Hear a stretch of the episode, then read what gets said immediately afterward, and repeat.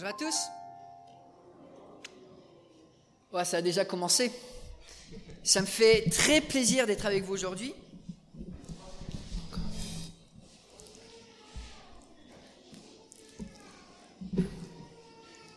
Ça me fait très plaisir d'être avec vous aujourd'hui. Vous avez les salutations de mon épouse qui peut pas être avec nous aujourd'hui. On a quatre enfants en bas âge, donc elle s'en occupe en France. Alors oui, je suis de Lyon, mais je n'ai pas grandi à Lyon. Mon père est français, ma mère est américaine et ils étaient missionnaires au Canada. Donc j'ai trois passeports, je suis un petit peu confus. Et peut-être, si Dieu en aurait voulu autrement, je serais né à Madagascar. Mon père voulait être missionnaire en Afrique. Il avait le cœur de servir Dieu, il venait d'une famille non chrétienne, il s'est converti, il voulait aller sur le champ missionnaire, il voulait aller en Afrique, et Dieu a ouvert la porte au Canada où il fait froid. Alors peut-être qu'en Afrique il aurait moins d'enfants, je ne sais pas, il nous dit au Canada, on n'avait pas la télé, il faisait froid, on a fait six enfants.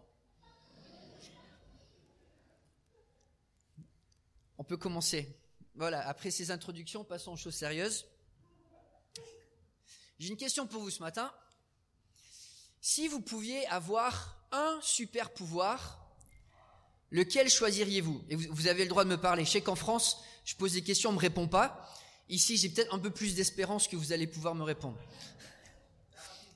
La rapidité, c'est très pratique. L'organisation, ça, ça peut sauver des églises, ça. Quoi d'autre? Être invisible.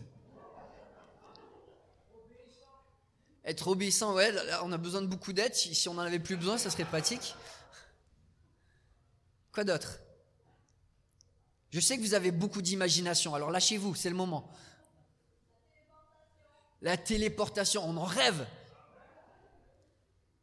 Mais selon vous, quel est le plus fort de tous les super pouvoirs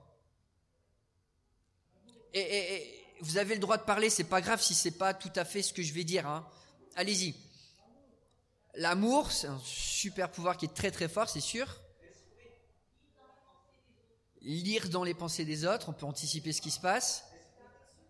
L'esprit, la résurrection, c'est pratique de ressusciter, sauf si on t'enferme dans un cercueil et qu'on te met dans, l'océan.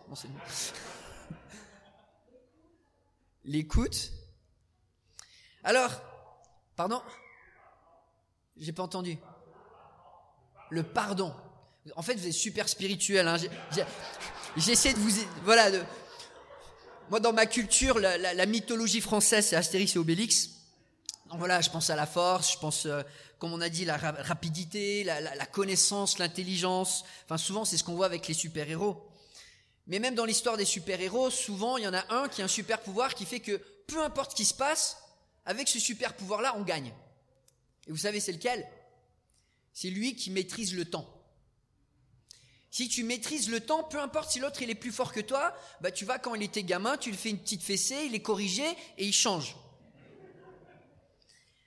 La Bible commence clairement en disant au commencement Dieu. Il n'y a pas de pouvoir que nous cherchons plus que de contrôler le temps. Nous, voudrions contrôler notre temps pour avoir les meilleurs moments dans notre vie. Nous voudrions créer cette bulle on peut être entouré des personnes qu'on aime le plus. On aimerait pouvoir revenir en arrière et corriger peut-être les erreurs qu'on a faites. Peut-être certains d'entre vous aimeriez venir en arrière et euh, prendre cette chauve-souris qui a été mangée en Chine, ou ce tube dans lequel ils ont fait des tests, on n'est pas sûr, hein, et, et, voilà, mettre ça à la poubelle, et puis il n'y a pas de Covid. On aimerait maîtriser le futur, on aimerait pouvoir vivre plus longtemps, pouvoir rester en bonne santé. Quand on y pense, il n'y a pas plus d'énergie qui est, dégagée que notre désir de vouloir contrôler le temps dans lequel nous vivons, d'avoir un présent qui est le meilleur possible et un futur qui soit le plus lent possible, et un passé qui est le moins de conséquences possible. La Bible commence en disant au commencement Dieu. C'est lui qui a ce pouvoir. Et la Bible termine, Apocalypse 22, 13, Je suis l'alpha et l'oméga, le premier et le dernier, le commencement, le commencement et la fin. Nous parlons de beaucoup d'attributs de Dieu. C'est réducteur d'appeler ça des super pouvoirs parce que c'est plus super que des super pouvoirs. Mais Dieu contrôle le temps et c'est une des choses qui, qui nous offre le plus de réconfort et de consolation de sa puissance. Le psaume 90, Moïse écrit, Tu fais retourner les hommes à la poussière, tu leur dis, fils d'Adam, retournez à la terre, car mille ans sont à tes yeux comme la journée d'hier, elles passent comme le quart de la nuit. Le temps, c'est le pouvoir de Dieu, et il gagne à tous les coups dans l'absolu.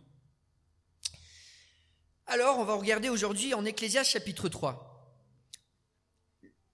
Le livre de l'Ecclésias est un livre de questions. Salomon va poser 31 questions de manière ouverte, d'autres de manière indirecte, mais il va pas répondre à toutes les questions. Des fois, il a juste envie de te faire réfléchir. Par exemple, au chapitre 3, il te dit, est-ce que tu sais si l'esprit des animaux, quand ils meurent, ils montent ou ils descendent? Est-ce que toi, tu sais si les chiens, ils vont au paradis ou ils disparaissent? Tu sais ou pas? Parce qu'en ce moment, il y a des chiens qui sont même plus heureux que toi. Est-ce que tu le sais ça? Et si en plus ils vont au ciel, il pose des questions qui nous font réfléchir quand même. Il commence le livre en disant, ça sert à quoi?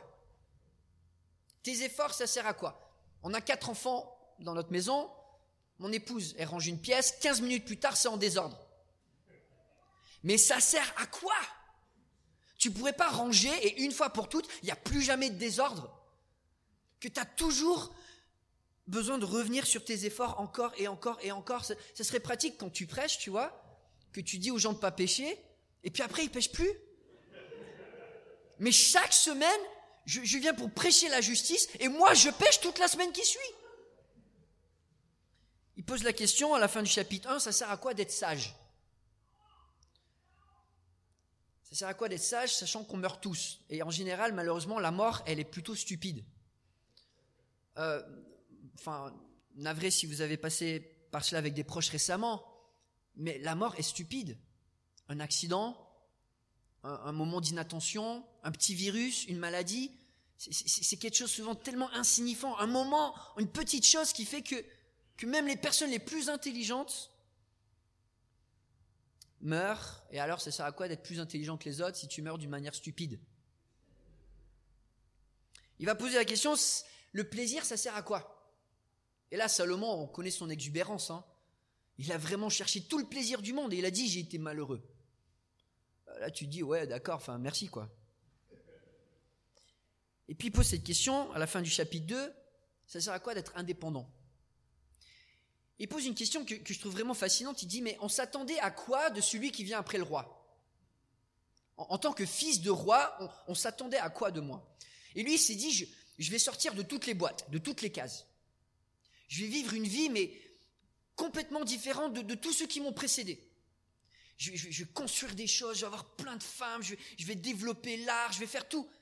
Et puis en fait, en fait, il, mais on s'attendait quoi de celui qui vient après le roi? Bah, En fait, il y a une case, ça s'appelle un roi exubérant, il y en a eu plein, il y en aura encore plein, et Salomon, t'étais dans cette boîte-là, t'as jamais sorti du système, il y a jamais personne qui veut sortir du système, si tu veux être un gangster, tu sors pas du système, on a une boîte pour les gangsters, il y en a plein, tu vas en faire partie. On peut pas sortir du système, il y a rien de nouveau sur le soleil. Alors, face à toutes ces questions, il se demande alors le temps qui passe, ça sert à quoi? Et à chaque question qui passe, il va revenir sur la même conclusion. Sept fois dans le livre de l'Ecclésias, il, va revenir sur la même conclusion. Ça sert à quoi? Tourne les yeux vers l'Éternel et crains-le. Tout bonheur vient de lui, c'est lui qui donne la vie. Crains ses commandements. Il n'y a rien sur notre terre qui a du sens sans la crainte de Dieu t'enlèves la crainte de Dieu, il y a beaucoup de choses sur la terre qui ont plus de sens. Lisons ensemble la parole de Dieu, Ecclésias chapitre 3, versets 1 à 15. Il y a un moment pour tout et un temps pour toute activité sous le ciel. Un temps pour naître et un temps pour mourir, un temps pour planter et un temps pour arracher ce qui a été planté, un temps pour tuer et un temps pour guérir, un temps pour démolir et un temps pour construire, un temps pour pleurer, un temps pour rire, un temps pour se lamenter et un temps pour danser, un temps pour lancer des pierres et un temps pour ramasser, un temps pour embrasser et un temps pour s'éloigner des embrassades, un temps pour chercher et un temps pour perdre, un temps pour garder et un temps pour jeter, un temps pour déchirer et un temps pour coudre, un temps pour se taire et un temps pour parler, un temps pour aimer, un temps pour détester, un temps pour la guerre et un temps pour la paix. Mais quel avantage celui qui agit retire-t-il de la peine qu'il se donne? J'ai vu l'occupation, quelle occupation Dieu réserve aux humains. Il a fait toutes choses belles au moment voulu. Il a même mis dans leur cœur la pensée de l'éternité, même si l'homme ne peut pas comprendre l'œuvre que Dieu accomplit du début à la fin. J'ai reconnu que leur seul bonheur consiste à se réjouir et bien, à bien agir pendant leur vie. Et que si un homme mange, boit et prend du plaisir dans tout son travail, c'est un cadeau de Dieu. J'ai reconnu que tout ce que Dieu fait durera toujours, sans qu'on puisse ajouter ou enlever quoi que ce soit. Et que Dieu agit de cette manière afin qu'on éprouve de la crainte devant lui. Ce qui existe a déjà existé, tout comme ce qui existera. Et Dieu ramène ce qui est passé. Ce que j'aime avec Salomon, c'est qu'il est clair. Sans Dieu, t'es nul. Avec Dieu, c'est génial. Et ça, il te le fait vivre dans tes tripes. Tu peux pas lire Ecclésiaste et penser qu'avec Dieu, ça va bien aller. Parce qu'il te fait revivre des expériences que tu as vécues et qui t'ont fait souffrir. Et il te fait revivre des expériences que peut-être tu as vécues sans Dieu. Et à quel point t'en es sorti vide et te fait ressentir ce vide. Il veut pas te lâcher avant que tu interprètes ce vide en disant est-ce que je vais juste l'ignorer? Est-ce que je vais vivre sans, la foi, sans avoir des bonnes priorités et, continuer? Ou est-ce que je vais vraiment faire face à ce non-sens dans ma vie et vivre avec la crainte de Dieu? Salomon aime nous placer à notre place et c'est ce qu'il fait dans le livre d'Ecclésiaste. L'homme a sa place, Dieu a sa place, il ne faut pas confondre les deux et de penser que nous pouvons créer cette bulle de bonheur où tout va bien tout le temps, sans difficulté, sans tension, sans épreuve, sans malheur, c'est stupide. Ça n'arrivera jamais. C'est pas la réalité de notre existence. Dieu a jugé qu'il serait bon pour l'homme, dans notre ère, de vivre dans un monde en tension. Pour ne jamais oublier la tension du péché qui existe et le jugement qui va avec. S'il n'y avait pas de tension, on réfléchissait plus aux conséquences de nos actions. Il y a un temps pour tout et l'homme est dans un cycle dans lequel on ne peut pas sortir, qu'on ne contrôle pas. Est-ce que vous connaissez l'histoire du pêcheur mexicain? Ok, je vais vous raconter cette histoire. Au bord de l'eau, dans un petit village côtier mexicain, un bateau rentre au port, ramenant plusieurs tons. Un Américain, businessman, complémente le pêcheur mexicain sur la qualité de ses poissons et lui demande combien de temps il lui a fallu pour les capturer. Pas très longtemps, répond le Mexicain. Mais alors, pourquoi n'êtes-vous pas resté en mer plus longtemps pour en attraper plus? demande l'Américain. Le Mexicain répond que ces quelques poissons vont suffire pour subvenir aux besoins de sa famille. Alors l'Américain demande, mais qu'est-ce que vous faites le reste du temps? Je fais la grasse matinée, je pêche un peu, je joue avec mes enfants, je fais la sieste avec ma femme, le soir je vais au village voir mes amis, on boit un peu de vin, on joue à la guitare, j'ai une vie bien remplie. L'Américain dit stop.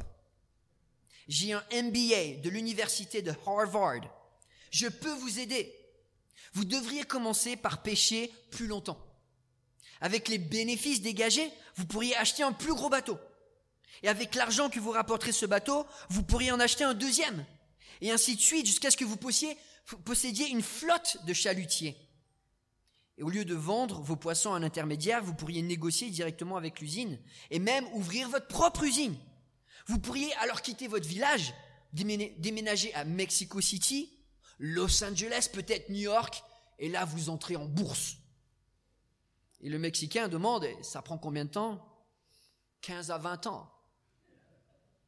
Et après, là, c'est super intéressant, il dit. Une fois que vous êtes en bourse, vous vendez tout, vous faites des millions. Ok Et après? Après, vous pourrez prendre votre retraite, habiter dans un village côtier, faire la grasse matinée, jouer avec vos petits-enfants, pêcher un peu, faire la sieste avec votre femme et passer vos soirées à boire et à jouer de la guitare avec vos amis. Aïe. Ça résume pas mal notre existence humaine, n'est-ce pas? Depuis des millénaires, l'existence humaine, elle n'est pas meilleure, elle n'est pas plus sage, elle n'est pas plus équilibrée. la vie sur terre sans Dieu n'a absolument aucun sens. On ne peut rien construire, on ne fait que tourner en rond. Sans Dieu pour interpréter cette tension, il n'y a pas de sens. Il y a un temps pour naître et un temps pour mourir. Il y a un temps pour naître. J'ai un ami à la fac de théologie, ses parents ont essayé de l'avorter à deux reprises. Il a survécu, il est devenu passeur. Il y a un temps pour naître. Quand Dieu veut qu'un enfant naisse, il va le faire naître. Quand j'ai épousé mon épouse, on ne pensait pas pouvoir avoir d'enfant. La maladie auto-immune, pendant son adolescence, elle avait plus de cycle, et son médecin lui dit, vous n'aurez jamais d'enfant. Donc on s'est mariés en n'ayant aucune attente à ce niveau-là. Notre première fille est arrivée le jour de nos neuf mois de mariage. Alors les gens nous demandent, est arrivée en avance ou en retard?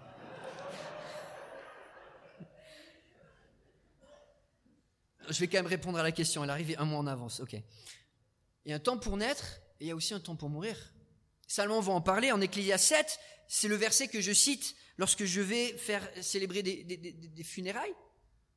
Lorsqu'on va dans le cimetière et je lis ce passage, une bonne réputation vaut mieux qu'un bon parfum et le jour de la mort que le jour de la naissance.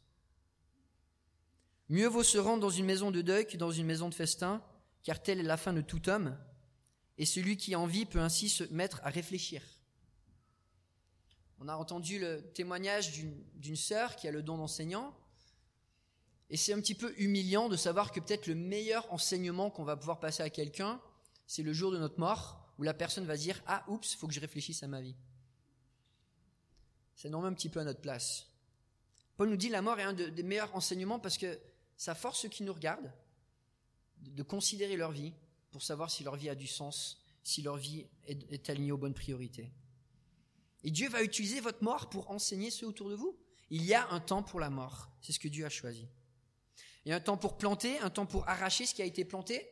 Je suis sûr que vous le vivez dans votre famille, dans votre travail, dans votre église. Peut-être la génération d'avant avait des traditions, une certaine manière de faire, et à un moment on s'est dit ça faut l'arracher, et il y a quelque chose d'autre qu'il faut planter.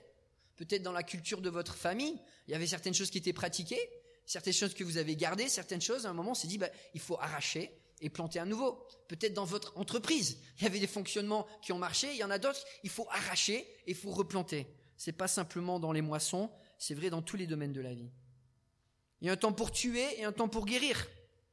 Et un temps pour tuer, surtout si on aime un bon steak. Et comme un ami disait, et ça c'est plus un enseignement pour, les Français parce qu'ils doivent l'entendre, hein, si Dieu voulait pas qu'on mange des animaux, il ne les aurait pas fait à base de viande. Voilà. Mais la vie est un cercle vicieux, on tue le temps et le temps nous tue. C'est provocateur encore de Salomon. Il y a un temps pour tuer, il y a un temps pour guérir. Qu'est-ce que ça veut dire qu'il y a un temps pour guérir? Ça veut dire qu'il y a un temps aussi pour pas guérir. Ça, on aime moins l'entendre.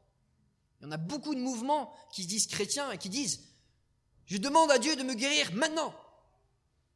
Salomon, il dit ah, ah, Plie le genou. Parce qu'il y a un temps pour guérir et un temps pas pour guérir. Mon épouse, elle a vécu deux ans de son adolescence en chaise roulante à cause de sa maladie. Et les gens venaient la voir, prie pour la guérison, prie pour la guérison. Elle leur répondait, non Elle disait, prie que j'ai une bonne attitude malgré ma, ma maladie. Elle disait peut-être pas non, mais pour elle, le plus important, c'était pas forcément que les circonstances changent, mais que son cœur soit au bon endroit. Et quand je l'ai rencontrée pour la première fois, je l'ai vue, elle était au fond de l'église, en chaise roulante, en train de louer Dieu de tout son cœur. Et cette jeune femme m'a mis une forte impression dans mon cœur. Et j'ai commencé à prier pour elle. Que Dieu pourvoie pour elle un mari qui lui permette de servir dans le ministère.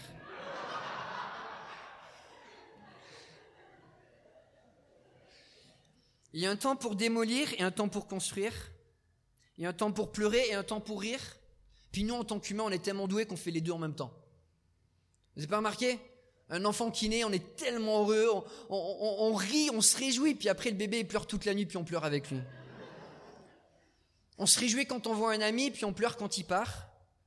On se, réjouit de déménager quand on arrive peut-être à avoir un logement un peu plus grand, puis on, pleure parce qu'il faut faire des travaux, parce qu'il faut bouger des boîtes.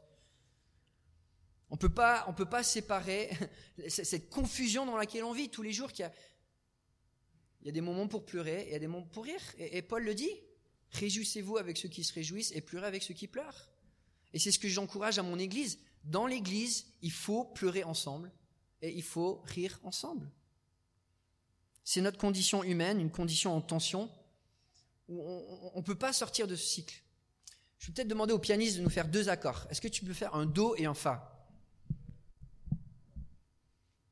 Mais tu restes sur le Fa, tu vois, tu nous fais, tu nous fais souffrir, tu conclus pas. Tu fais un Do, tu vois, tu fais un Fa, et comme si tu allais revenir sur le Do, mais tu vas pas. Et la Fa? Là, tu arrives sur le Fa, et là, tu penses, ok, on va ratterrir, là, ratterrir sur un Do. Non, enfin, je fais 1, 4, 1. on sait que voilà, on, doit, on, doit, arrêter la tension, n'est-ce pas? Ok. On est, on arrivé dans un monde où Dieu il a joué le premier accord. Il joue un, voilà, un do majeur. C'est parfait, c'est beau, tout est bon. Et puis après, on prend le piano. il y a le péché qui arrive, on joue, on joue l'accord de fa. Et après, on veut, conclure le chant, on veut arriver sur le do, mais il y a quelqu'un qui prend le piano et qui le jette par la fenêtre. Donc on vit dans ce monde où on a commencé une chanson et on sait qu'on doit finir sur le dernier accord, mais il n'arrive jamais. Et comme le jardin il est plus là, comme on a perdu la, perfection, on ne pourra jamais résoudre cette tension du chant qui n'est pas fini. Tant qu'on ne sera pas au ciel avec lui, ce, ce monde en tension, on est condamné à vivre dedans. Alors, Salomon, il pose la question, ok, on est dans ce monde en tension, mais qu'est-ce qu'on fait? Qu'est-ce qu'on fait? Il pose la bonne question. Nous sommes complètement incapables de conclure le chant. Notre vie sans Dieu n'est qu'une note dissonante et incomplète. Et ça nous rappelle notre condition. Des créatures dans un monde déchu qui attendons un monde meilleur. Et nous sommes que de passage dans ce monde. J'ai une citation de C.S. Lewis, mais elle est un petit peu longue, on va, on va passer à la suite. Salomon nous met à notre place, mais ce que j'aime avec Salomon, c'est que quand il parle de Dieu, il choisit bien ses mots. La manière dont il parle de Dieu le met à un rang tellement élevé, tu ne peux ne pas adorer. Verset 10, j'ai vu quelle occupation Dieu réserve aux humains. Il fait toutes choses belles au moment voulu. Ça, c'est comment Dieu est différent. Toute chose qui touche est belle. Il a mis dans le cœur de l'homme la pensée de l'éternité. Nous, on est dans un cycle, mais Dieu nous fait voir au-delà de ce cycle même si l'homme ne peut pas comprendre l'œuvre que Dieu accomplit du début à la fin. On est nul, on ne comprend pas, mais Dieu va quand même nous y amener. J'ai reconnu que leur seul bonheur consiste à se réjouir et à bien agir pendant leur vie. Et que si un homme mange, boit, prend du plaisir dans son travail, c'est un cadeau de Dieu. J'ai reconnu que tout ce que Dieu fait durera toujours, sans qu'on puisse ajouter ou enlever quoi que ce soit, et que Dieu agit de cette manière afin qu'on éprouve de la crainte devant lui. Ce qui existe a déjà existé, tout comme ce qui existera, et Dieu ramène ce qui est passé. Dans ce passage, on voit trois éléments. Salomon va décrire le Dieu qui est au contrôle de mon présent. Et il commence en disant Dieu est au contrôle du présent. Toi, tu comprends pas peut-être ce qui se passe aujourd'hui dans ta vie? Et peut-être en ce moment, tu passes par une épreuve. En fait, je sais, on passe tous par des épreuves. Peut-être tu penses à une certaine épreuve et tu te demandes pourquoi cette épreuve arrive, je ne la comprends pas. Salomon nous rassure. Si les dieux, si les doigts de Dieu sont dans cette épreuve, ça sera de la beauté qui va en sortir. Peut-être que nous on ne voit pas, mais les doigts de Dieu sont les doigts de celui qui contrôle le temps. Et il contrôle chaque moment de la vie sur terre pour que ça soit un cadeau. Même notre souffrance, même nos épreuves, même les choses les plus difficiles qu'on puisse traverser, est un cadeau quand les doigts de Dieu le touchent et quand on l'accepte par la foi. Des fois, tout ce que nous voyons, c'est une tapisserie de dos. Vous avez déjà regardé une tapisserie de dos? On regarde notre quotidien, pourquoi cette personne souffre, pourquoi mon travail n'évolue pas, pourquoi cette situation, pourquoi si, pourquoi mon corps commence à, se, limiter. Mais Dieu, lui, voit la, la vue d'ensemble. Dans notre présent, on ne contrôle pas, on a cette tension, mais Dieu, lui, contrôle. Et parce qu'il contrôle notre présent, on peut avoir l'assurance que quand on a la foi en lui, tout va être un cadeau de la part de Dieu. Il met l'éternité dans le cœur de l'homme. Il veut nous donner cette espérance. Il veut nous faire aspirer de cette espérance. Sans Dieu, l'homme cherche cette espérance, mais le cycle, il est toujours là et on n'en sort pas. D'ailleurs, on le voit. Il dit du début à la fin. Adam et Ève, au début, ils ont péché. À la fin, on a Jésus qui vient régner. Et on pense qu'une fois que Jésus vient régner, les choses vont être meilleures, mais on a une rébellion, la plus grande rébellion de tous les temps en Apocalypse 20, Gog et Magog, avec une foule plus nombreuse que les grains de sable qui se rebellent contre Dieu. Quelle folie le cœur humain. Du début à la fin, où on pense par nos propres forces arriver à contrôler le temps. Il n'y a que Dieu qui contrôle le temps.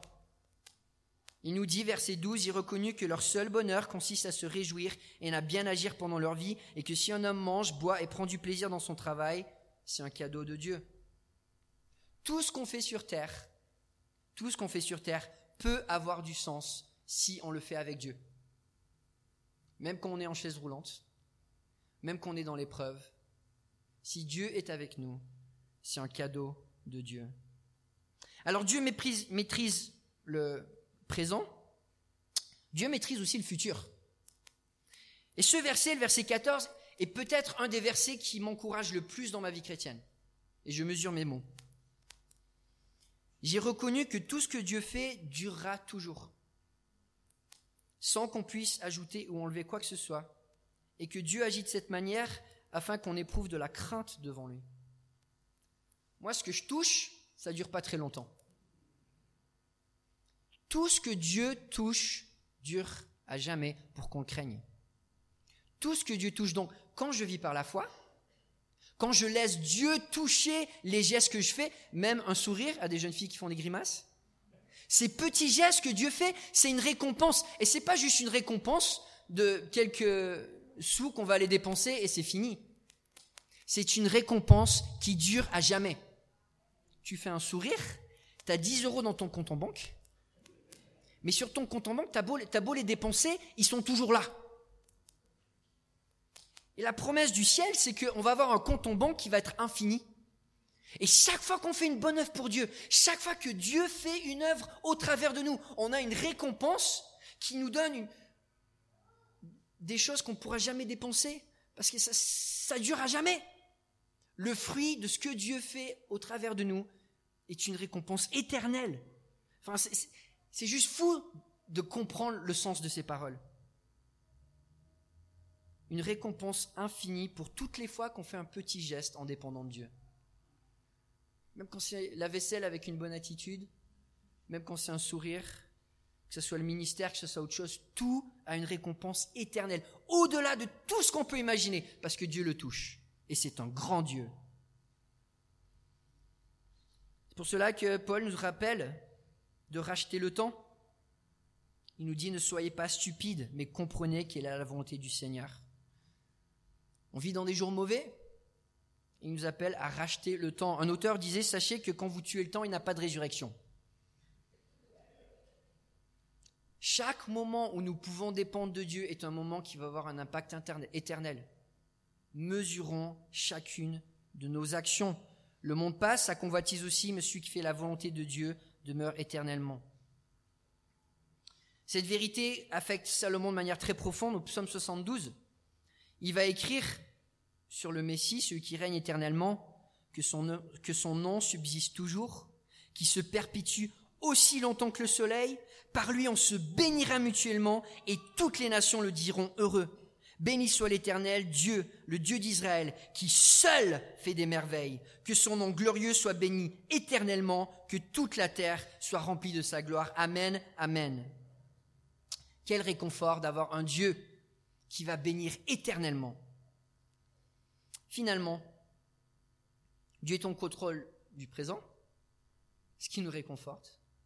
Il est au contrôle du futur, ce qui nous donne de l'espoir mais il est aussi au contrôle de ton passé. Verset 15. Ce qui existe a déjà existé, tout comme ce qui existera, et Dieu ramène ce qui est passé. Il n'y a rien de nouveau sous le soleil, nous répète Salomon. Les règles de la vie sur Terre ne changent pas de génération en génération. Il n'y a pas de nouveaux atomes, de nouvelles couleurs, de nouveaux moyens de vivre, autre que se nourrir, travailler, dormir. Mais Salomon nous, dit cette phrase, Dieu ramène ce qui est passé.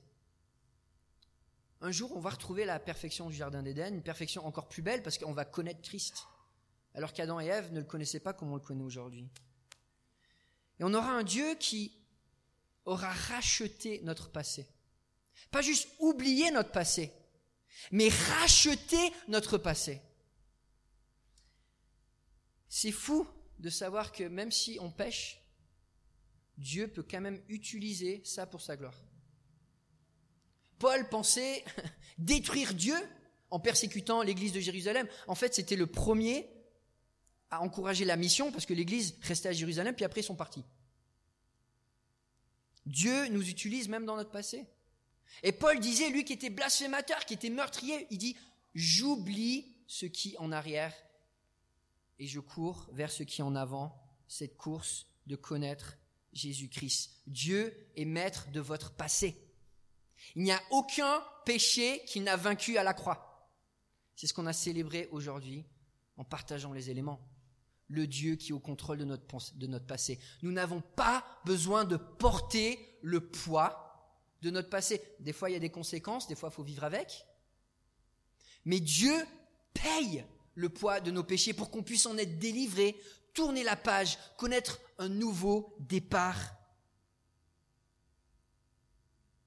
Dieu est maître de notre passé. Je sais, en France, on vit beaucoup dans la culture de je suis une victime. Oh, oh non Et on est tous des, handicapés du cœur où on dit il faut que tu m'aides parce que j'ai trop souffert dans le passé. Et la Bible nous dit Dieu est un Dieu de guérison. Dieu est un Dieu qui contrôle notre passé et il faut lui faire confiance. Et bien sûr, la plus belle chose que Dieu a faite pour nous, pour nous libérer hier, aujourd'hui et demain, c'est ce qu'on a célébré, Jésus-Christ à la croix. Et je finis avec 2 Corinthiens 6, 1 et 2. Puisque nous travaillons avec Dieu, nous vous encourageons vivement à ne pas accueillir la grâce de Dieu sans résultat. En effet, il dit, au moment favorable, je t'ai exaucé. Le jour du salut, je t'ai secouru. Voici maintenant le moment favorable. Voici maintenant le jour du salut. Parce que Dieu est au contrôle du passé, du présent et du futur. Chaque moment est favorable à sa présence, à sa puissance. Donc rachetons chaque moment pour sa gloire. Amen. Prions ensemble. Père céleste, merci pour Jésus-Christ qui nous libère du passé, du présent, du futur qui nous donne un espoir pour aujourd'hui et pour demain. En son nom, nous prions. Amen.